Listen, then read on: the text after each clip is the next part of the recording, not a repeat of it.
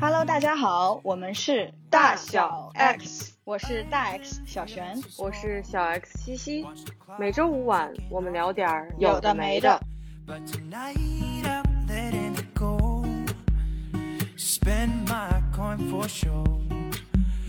这一期呢，其实想聊一下，其实是蛮有意思。我昨天晚上就在翻我们以前的播客，就看到去年这个时候呢，我们录了一期和双十一有关的内容，感觉时间过得好快啊，一转眼一年就过去了。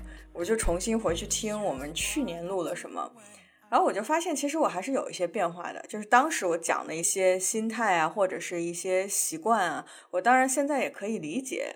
我觉得有可能是因为我现在工作了，就是我的需求和我的收入水平都和去年这个时候不一样了，所以我感觉我在消费的行为习惯和心态上也都有一些变化。正赶上这两天国内又是到了这个双十一的季节，哎，我真的发现现在这个双十一越来越早了。其实现在才还不到十一月呢，就开始各种预热，什么直播。我虽然没有参与，但是我其实在朋友圈、微博等等看到了很多。就感觉什么情况？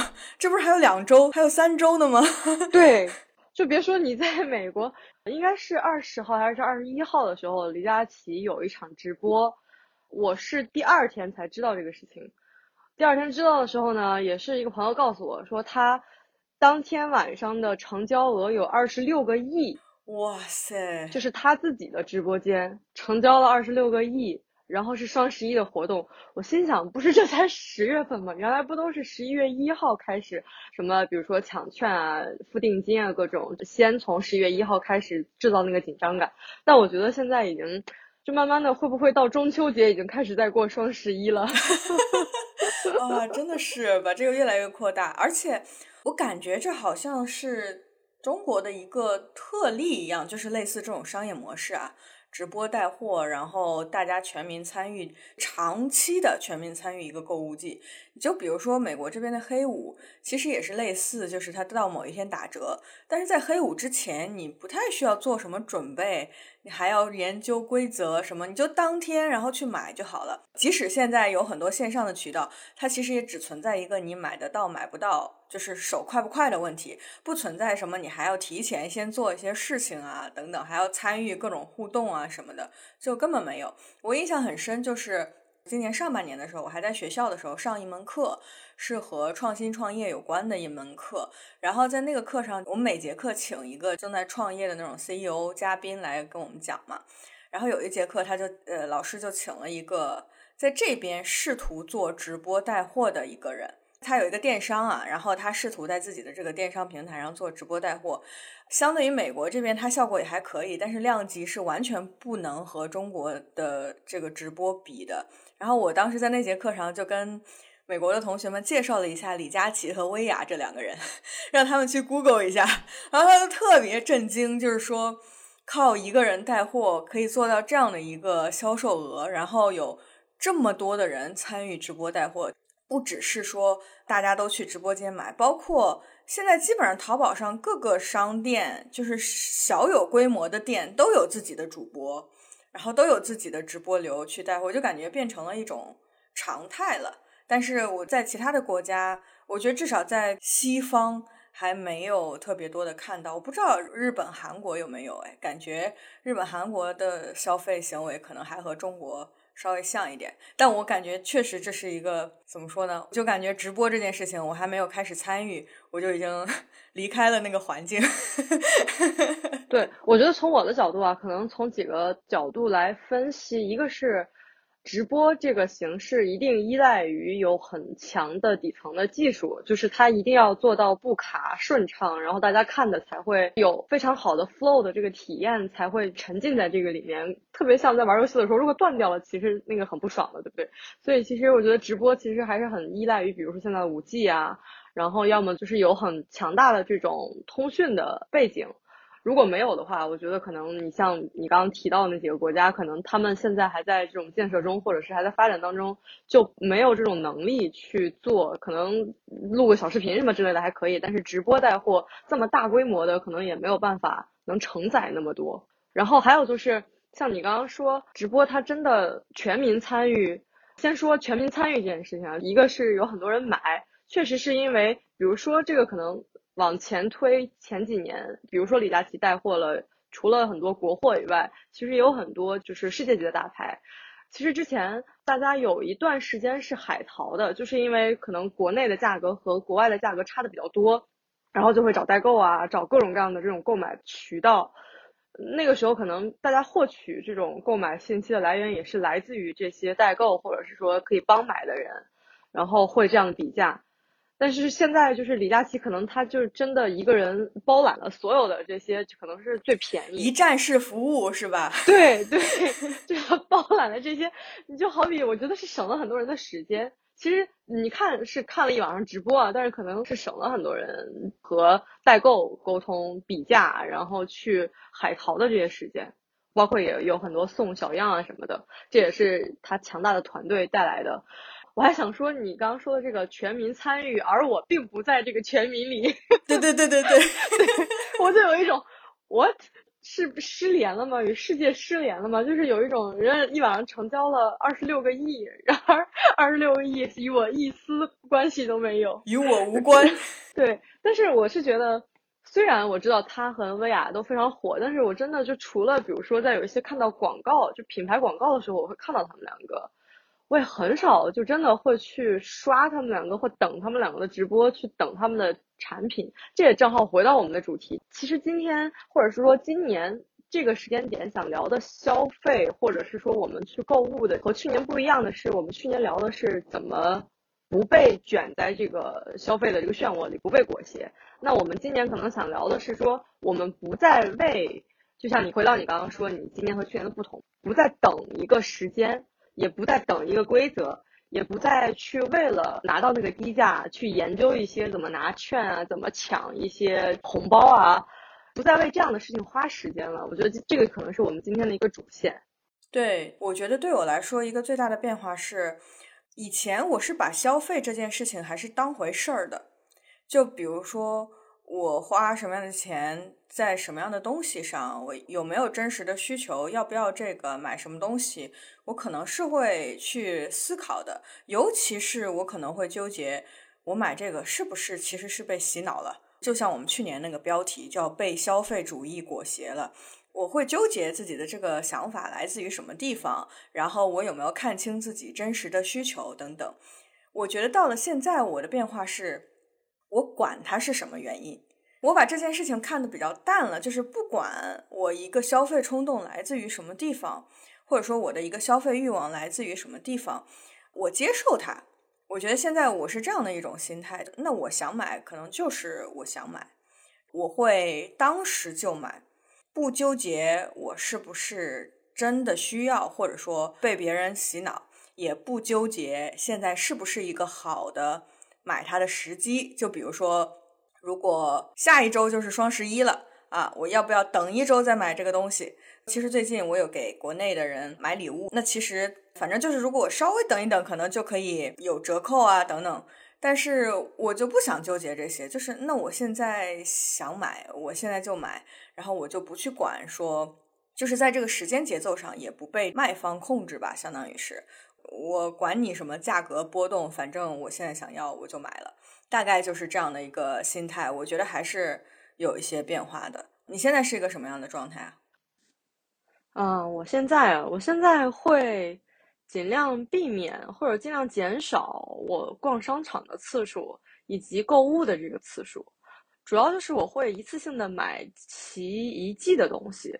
或者是说我购物的场景，也就是分两种情况，一个是我比如说去上健身课的时候，通常是在写字楼或者是说购物中心，然后在这个时候，如果比如说我下了健身课以后，正好走进那几家我喜欢逛的店的话，嗯，就会把这一季的衣服买齐，也不太会介意说它是不是这个时候有折扣，因为我也很。怎么说呢？就是不太想去浪费时间等他那个折扣，或者说问他，或者说查那个线上什么时候能有折扣。比如说等到双十一再买，先放到购物车。我觉得就是浪费时间吧。呃，还有一个场景是，如果我是线上购买的话，购物的话，现在更多情况是，比如说我用到一个东西，我觉得它好用，可能会复购，或者是有一些日用品啊缺货了，需要囤一下，主要是这样的情况。嗯。就跟你差不多，也不会去等一个什么双十一，然后抢红包。我其实是有一些朋友会，你帮我砍一刀啊，然后帮我什么几个人凑一个满多少减多少。我好像也很少，因为我是觉得你去等他，然后去花那个时间，然后时间本来就被浪费掉了。本来其实可以，你已经放进购物车了，立马当下就买了，我就不用再花额外的时间再去留意哦，到点儿了。而且我们一定就是算不过这种价格战的这种算法的，它后面比如说二百减十五，什么三百减三十，都是为了要凑，然后最后其实我可能想要的也不是那些，买回来有一些凑单的东西，去找那个凑单的东西也花了很多时间。对我很认同你最后这一点。我感受到我一个变化是关于，尤其在这边啊，满多少减多少，不是就是满多少，这边没有不太有那种券儿什么满多少减多少，但是有很多网站是那种满多少就可以免运费。我以前是一定会凑够那个钱来免运费的，就我就觉得啊，那它可以免运费，我为什么要花这个运费？但是实际上在为了凑到那个免运费的额度的时候，我可能买了一些我并不真正需要的东西，所以现在我就。相当于转变的一个心态是，我不管它免不免运费这件事情，我就是需要买这些东西。然后如果它没到，它就没到，那我就付那个运费。绝大部分情况下，我就是我不管你是免运费也好，还是可以什么极速达，比如说你再多买一点就可以两天之内送到等等，就是它有各种各样类似这种关于运送的这种规则，呃，我就不管，我就避免自己。呃，为了这些事情再去花时间，还要找买什么呀？我自己需不需要啊？等等，就确实是要省时间。但是你刚刚讲到一个点，我跟你不太一样的是关于囤货这件事情。我以前也非常喜欢囤货，就是我现在手上在用的任何东西，家里必须还要有一份儿。这样的话，我需要的时候才会用到。我现在可能是觉得，我的生活需求其实变简单了，我真正一直日常在用的东西，其实也没有那么多了。可能就是一些，比如说纸啊，或者是洗各种东西，什么洗衣服的、洗碗的。然后，因为我现在也不化妆、不护肤，就是需求变得非常的生活需求变得很简单。所以，其实我是出于一种让生活变得简单一点的心态，我都会是东西用的差不多了。比如说厕纸用到最后一卷，我就会下单买一包新的，大概是这样的一个状态。我不会再囤货了。我觉得可能也是因为现在的物流啊、买东西等等都比较稳定。就你知道估算的出来，对对，就不会出现那种没得用了的那种情况。这样的话，其实家里会清静很多。就其实我现在家里没有什么囤着的东西，在家的东西我就几乎都在用，我还挺喜欢这种状态的。说到物流快这个事儿，这也是正好我问到几个，因为正好也快双十一了，就问到几个身边的男生朋友，就发现我们的购物习惯就不太一样的是，比如说我们。想要买同样东西的时候，可能我们会更多去看天猫，更多去看，比如说天猫的旗舰店里面，我们去找。假设说我现在需要买牙刷，我就会去天猫的旗舰店里面，然后比如说它的官方那个店里面，我去找，找了以后，然后下单等。但是我发现我身边好几个男生的朋友就几乎没有打开过淘宝，然后用京东会比较多，是给我的理由都是说物流时间有保证。他们都能很准确的知道，比如说我今天下单，明天就能到。可能不能说是一个性别差异，但是在我身边还确实存在了很多这样的，大家会对快递或者物流的这个准确，或者是说可以估算的时间追求还挺高的。我觉得现在可能也是口味变刁钻了。我感觉这是一个需求差异，就是我其实可以理解。你身边的这些因为京东的快递而在京东买东西，因为我以前在国内就是这样的。我买类似电子产品，或者是你知道京东有一些他很擅长的这种品类，我是肯定在京东买的，就是因为它物流非常的快，然后准确。我没有在淘宝上买过类似那种电子产品啊，或者是。就那种比较稳定的品类，我在淘宝上都是买小东西，或者是买衣服，就是京东没有的那些东西，我去淘宝上买，所以我是可以理解，其实是管理自己的预期。我觉得，因为我在用淘宝的时候啊，三天两头的就要打开看一下，呀，物流到哪里啦？呃，我什么时候能收到啊？因为它不是很稳定嘛，这个会花时间在上面。但是京东它非常的准确，几乎都是今天下单，明天或者最晚后天就送到了。你整个这个周期是很短的，或者他会给个预告。对，因为它是自己控制的嘛，所以就是预期会很好管理。我觉得讲到这里，我感觉我们的一个变化是，我不想在这件事情上花更多时间了。我们刚刚讲到的所有的这些变化，我感觉都是我希望占我的精力或者占我的时间越少越好。我不用总去追踪它，我也不用比来比去、凑来凑去等等。所以我觉得这可能是一个更知道我们的时间价值在什么地方的一个表现吧。所以才不去看这件事情，以及就比如说我为什么不看直播，因为其实。我就会觉得直播怎么知道我需要什么呢？就其实直播是一个他提供一个东西，我来看看我需不需要。但是我想避免这个过程。对我其实知道我需要什么，然后那我就直接去买，我没有必要去看那个直播的介绍。这可能是成了我现在很少的，甚至唯一的一个标准或者影响我买不买的因素，就是我现在需要这个就买，然后其他的我就都不管了。我也不会像以前一样纠结，哎呀，这个要不要买，那个要不要买，我我买什么品牌？现在也有一些自己很固定买的一些品牌，所以就省了很多时间。你刚刚说到品牌，其实我觉得现在在我这儿可能就是已经自己建立了一个，这个也跟有一些品牌它自己本来的调性，然后再加上他们设计师的一些长期的，我觉得我对一个品牌的信任也是需要一个过程。我现在上班的衣服我还挺固定，是有那么一两家，而且我每一次基本上就是会把一季的衣服买齐。这种品牌的粘性是在于我和这个品牌之间，它就存在了一种联系，节省了我的时间，然后正好它的这个各种设计啊，然后各种他们自己的一些，无论是设计师的想法啊，包括它品牌自己定义的一些东西，我可能认可。所以很多品类，我觉得现在我来挑东西。更多时候都是我，如果建立这个信任，我可能会一直认准。嗯，我也是这样。你现在主要的买东西的品类是什么？就是会花钱在什么样的东西上？嗯，我觉得我现在花钱吧，都是跟我的爱好相关。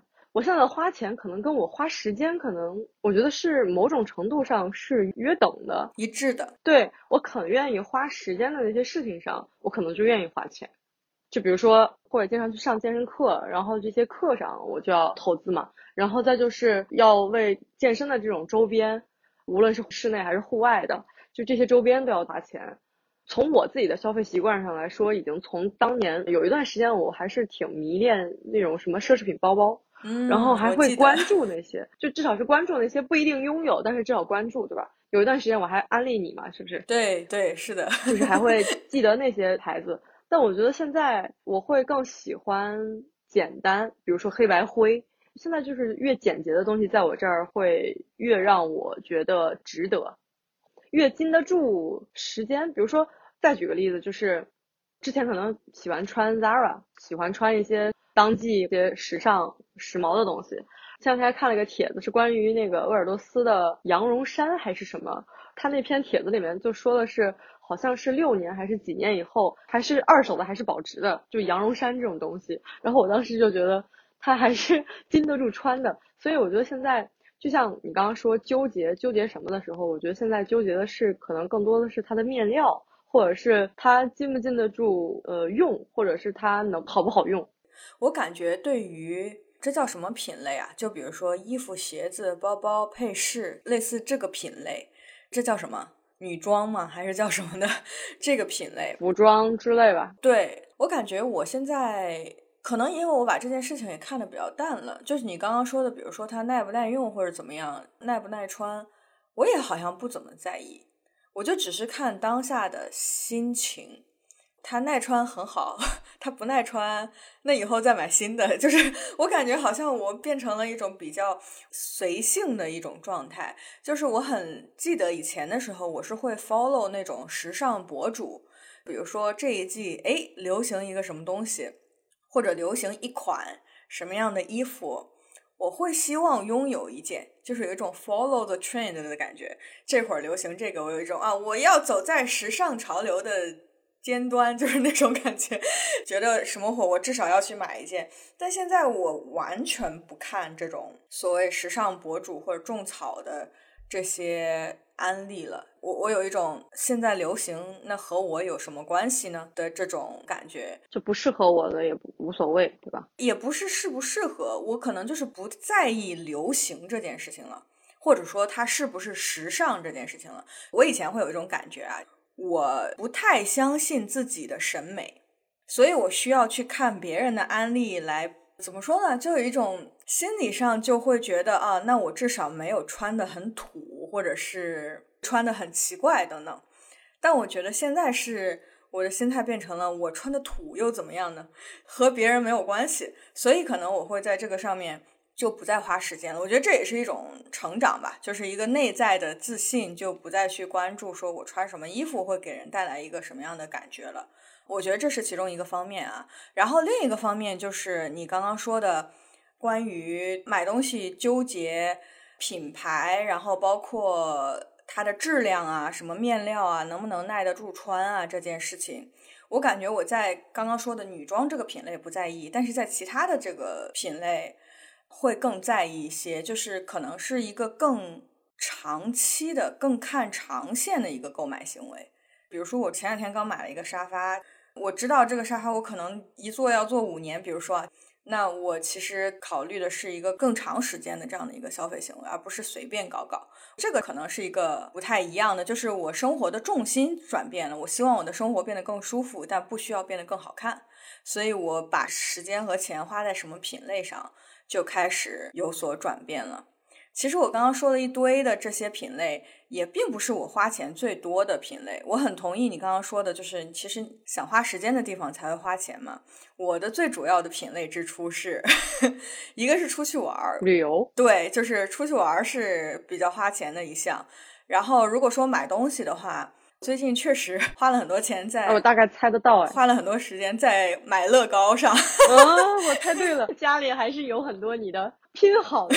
是，而且你知道，乐高是一个，我觉得首先乐高的价格这件事情，在国内和在这里它不是一个，不是一个概念，因为乐高是全球统一价，然后国内还要加税，会更贵。我以前在国内买乐高是很谨慎或者说很纠结的，因为它还是比较贵，我觉得。但是到这边汇率一换算，其实乐高是一个便宜的东西，可能一百多刀就可以买一个大 set。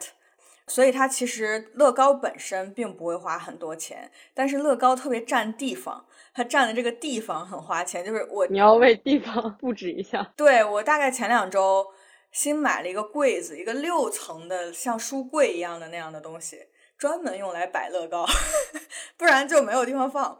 但是因为我其实生活当中也没有什么别的大的需求或者是爱好了，除了出去玩，我在家的时候最开心的就是拼乐高。看乐高，研究乐高，所以那我不把钱花在这个地方，还能花在哪儿呢？所以我也没有什么别的地方可以花钱了。千金难买我开心。我可以再举一个例子，就是我男朋友特别喜欢买鞋子，就是那种运动的，比如说篮球鞋呀，各种。他有很多很多鞋子。以前的时候，我们还会有点纠结，他或者说他也会有点纠结，就是我鞋子太多了。就是以前的时候啊，他在他家里就有，就是他爸妈的家里就有一大堆鞋子。然后他在北京也有一大堆鞋子。然后他来了美国之后，在美国又买了一大堆鞋子。所以他是一个疯狂买鞋的一个人。然后他有时候就会纠结，就是说，哎，我买这么多鞋，其实也穿不到。有很多鞋可能他就穿个一两次，类似他只是喜欢而已。然后，但现在我们转变的心态是，其实买鞋子对他来说已经是一个性价比非常高的收藏价值，不是，就是花钱买快乐这件事情。嗯嗯，对他来说，买鞋已经是性价比非常高的一件事情了。就是其实这边一双鞋可能对，就是原价可能一百多刀，你很多时候打折可能几十刀就买到一双鞋呢，有时候。但是给他带来的这种心理上的价值是很高的。那如果以后太多了，就再把不是很喜欢的卖掉呗。就再出掉呗。是在这个购买的过程当中，其实是花钱买到了快乐，所以我们现在完全不纠结了。就是我买乐高，或者是他买鞋，我们现在完全不纠结，喜欢就买，放不下再说。所以现在变成了这样的一种心态，不跟自己较劲。对对对对对，是的，是的。比如说我们现在在买一些东西的时候，可能当下喜欢，然后过段时间不喜欢了。我觉得就要接受这种变化，因为现在我觉得是有很多渠道可以把不喜欢的东西处理掉，比如说闲置啊、二手平台啊，就各种这种其实都是有这种平台可以给我们放的，也不是说它就完全就没有利用价值了，还是有可以流转到别人那儿，或者是说更需要它的人那儿。然后我觉得，但是。我觉得事情也要也要看两面性，因为你刚刚说的是它带给你的快乐嘛，就这个肯定是我觉得是非常 make sense 的，就是因为有时候很多，比如说我们的情绪是需要有这种，可能是你男朋友在买鞋的时候，他就分泌了多巴胺，就比如说像我去运动分泌多巴胺一样，带来的快乐是别的东西没有办法替代的。以前的时候我会质疑自己，如果我买了一件东西，很快我就不喜欢了，我会质疑自己是在乱买东西。或者是就是不是一种简单的生活方式，就是像我最开始说的，质疑自己是不是被消费主义所影响了，或者是被商家或者被博主什么的洗脑了。呃，我现在可能会很少质疑自己这一点。我当时喜欢就是喜欢，哪怕是我过了一周我不喜欢了，那我就是不喜欢了。我接受自己的这个变化。我觉得对我来说最重要的是这个东西不要被浪费就好了。如果浪费的话，那可能和我的。价值观有点冲突，就是从这个可持续发展的角度啊，我觉得浪费东西是不好的。那确实，我也很认同你刚刚说的这一点。现在其实是有渠道，有很多渠道可以让它不被浪费的。一个是这边其实卖二手的也很多，另一个是其实这边有很多那种 non-profit 的那种商店，专门卖二手的商店，可以直接捐给那些商店。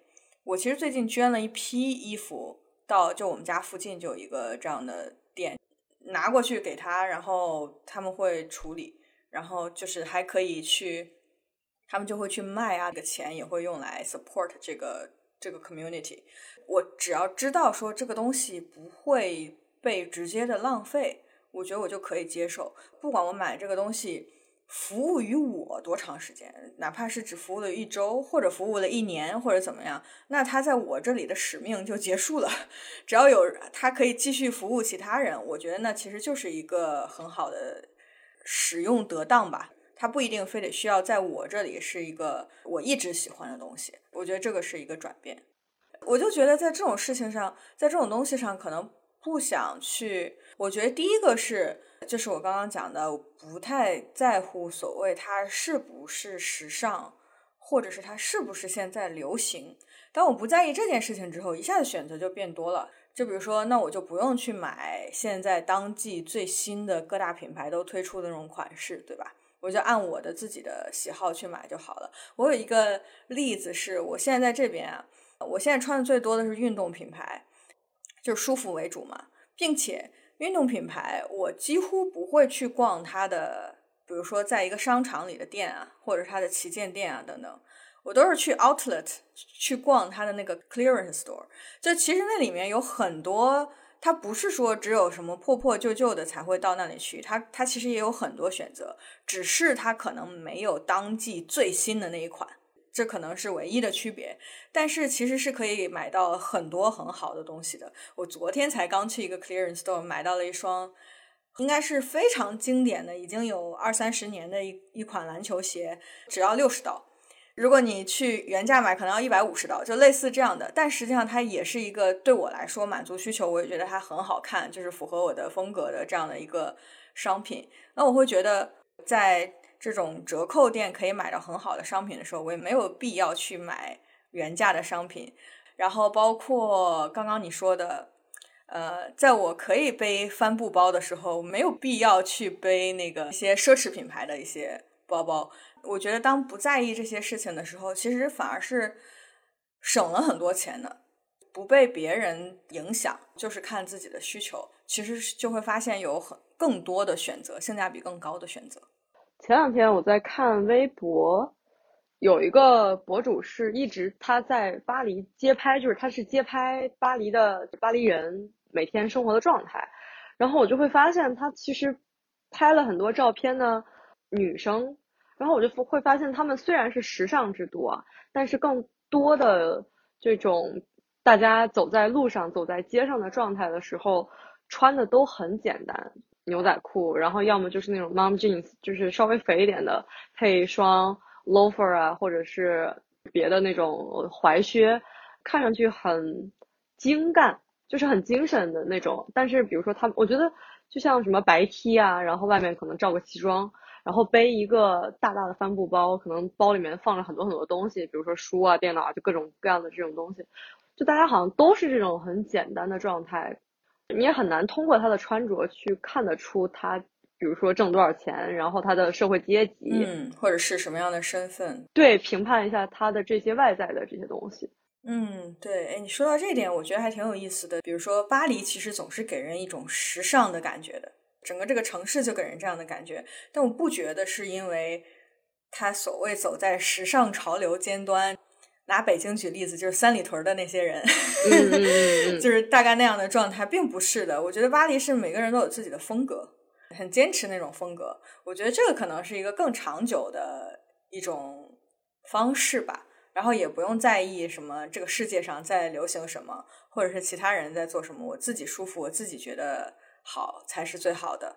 而且我是觉得，就拿买衣服举例啊，比如说这种经典搭配，白 T 牛仔裤，可能配个白球鞋或者是别的其他什么鞋，我是觉得，一方面是现在大家对于这种。Casual normal 就是不是非常 official 商务的那种穿着啊，可能更多场合也接受了这种穿着搭配，接受了比如说这种简单，但是还是很干练，或者是说还是能给人一种没有那么随意的感觉的这种穿搭。另一方面嘛，也是我觉得就是也让穿这些衣服的人，就是选择这些衣服的人。比如说，我就可能我去做这样搭配，然后买很多白 T 的时候，想的就是我可能就会花很少的时间再去想我今天穿什么，它能适应很多场合。以前的时候看一些时尚类的博主会经常说什么，呃，类似什么必须要有的多少件衣服，这个得有，那个得有，然后什么之类的，能搭出多少套什么不同的穿搭等等。我以前也会被这种种草，我就会去 check。这个清单上我还有什么东西没有，然后我就会去想买，就很受他们的影响。现在就会觉得说，哪怕我只有一种穿搭模式，就是哪怕我所有的衣服都是同一种类型的，那又怎么样呢？自己穿着舒服，我自己觉得这是我的风格。对对，就是找到了自己的风格，我觉得是，呃，就越来越关注自己的内在吧。这个自己的内在也不是说就是内心，而是说我自己内在到底需要什么。减少外界对我的影响，我觉得更深一层说的是，比如说，嗯，顺着你的外在和内在说，外在它其实是那层衣服，但是背后其实是你整体人的，比如说你的一个开心的状态，或者是说你每天这种很阳光朝气的这种这种感觉，我觉得那个才是给人留下印象更深的，而不是就是你穿了很，就因为现在大家都有机会穿到这些衣服，或者是说。呃，即使你买不起那些很贵的、很奢侈的那些品牌，它有很多仿品嘛，平替。对，我觉得就是大家都有机会穿上类似的这样的服装也好，或者是说这些外在的东西都有机会获得，但实际上是你的底子，就是你整体人的状态是不太能被替代的。一个是自己的风格，再就是自己的状态。对对，那句话叫怎么说？自信是最好的化妆品，大概就是这样的一个状态。至少我是在慢慢找到这种状态的。对，就像我刚刚说的，以前我是怀疑自己的审美的，现在我觉得就是我觉得好看就是好看，我不管你们怎么想。我刚刚突然脑子里出现一个画面，是前几年可能韩国某个女明星，哎，我不知道她叫什么，就是因为我实在是不追韩剧那些话，或者是韩国的女团什么的。上衣可能是 B M 风，就是那种很短的，然后裤子就是那种垂垂的牛仔裤，特别长。你知道我在说的那个样子吗？有一段时间我可能满大街全是这样的姑娘，然后我就啊，就有一种大家都怎么了？我现在反倒觉得有辨识度其实是一个 更容易被人记住的事儿。嗯，或者就是坚持自己的风格，一致。呃，比如说，如果你的风格和现在潮流的风格撞在一起了，那就撞在一起。等这个潮流走了，我还是坚持自己的风格。我觉得是一个内心比较一致的这样的一种状态吧。其实，在这种情况下，也是我觉得，其实是在一定程度上也是更能够展示出自己的自信啊、自己的状态啊等等，因为这是你自己最 comfortable 的一种通过呃服饰或者装扮也好的一种比较自在的一种表达。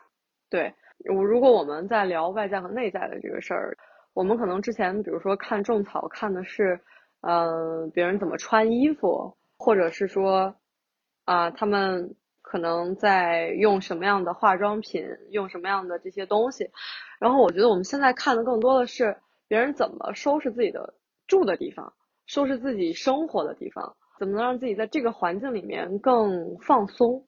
嗯，对我很认同。我现在刷的最多的 APP 是好好住，就是 基本上就是去看一些图片。给自己一些灵感，然后去看说他们的什么样的一些家里的摆设或者是就是布置的方式更符合我的生活需求，我可能也会去。我最近就正在改造我现在住的，也不是改造吧，就一直在优化家里的这种舒适的程度。这里加点什么东西，就是根据我平时日常生活的需求。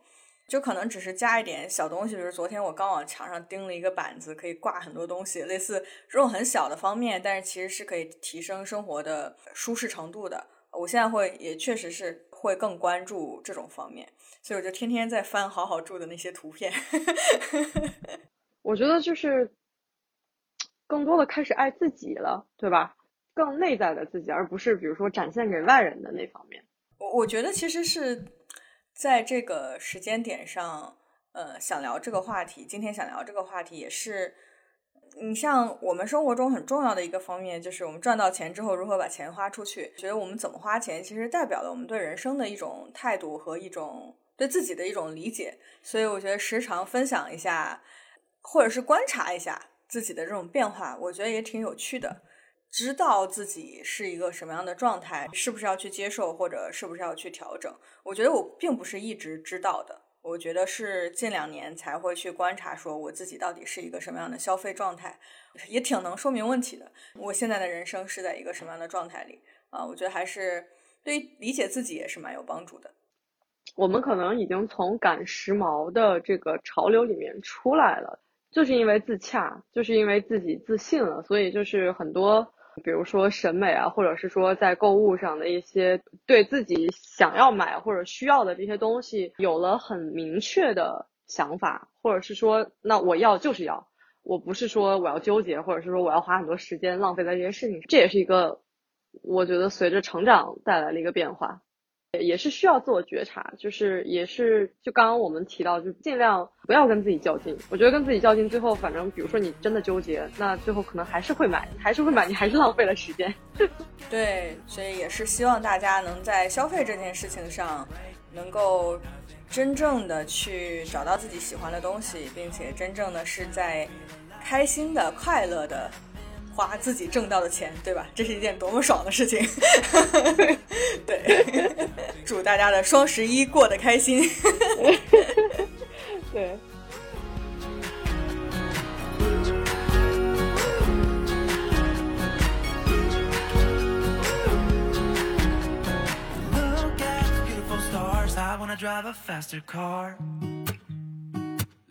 my cigarette. City lights looking fine, and I know this is my time now. I'm gonna be myself, or I could be someone else. No one's stopping me now. I'm gonna skip my breaks, I'm gonna make mistakes. I just wanna feel alive. It's just what I do when I'm out, so.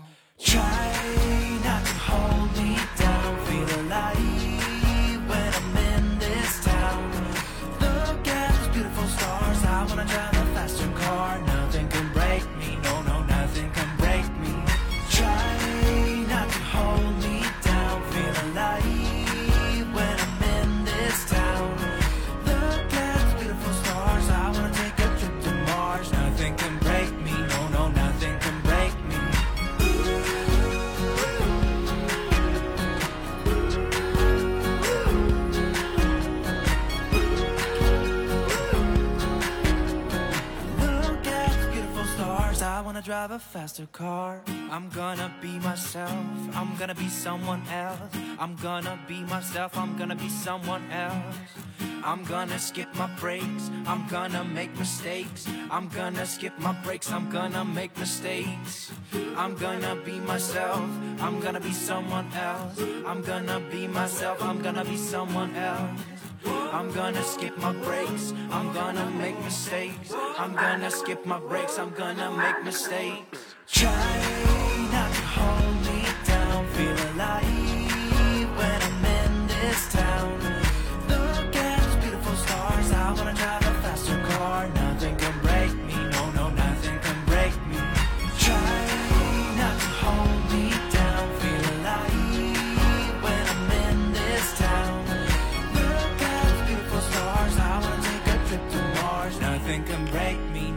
nothing can break me.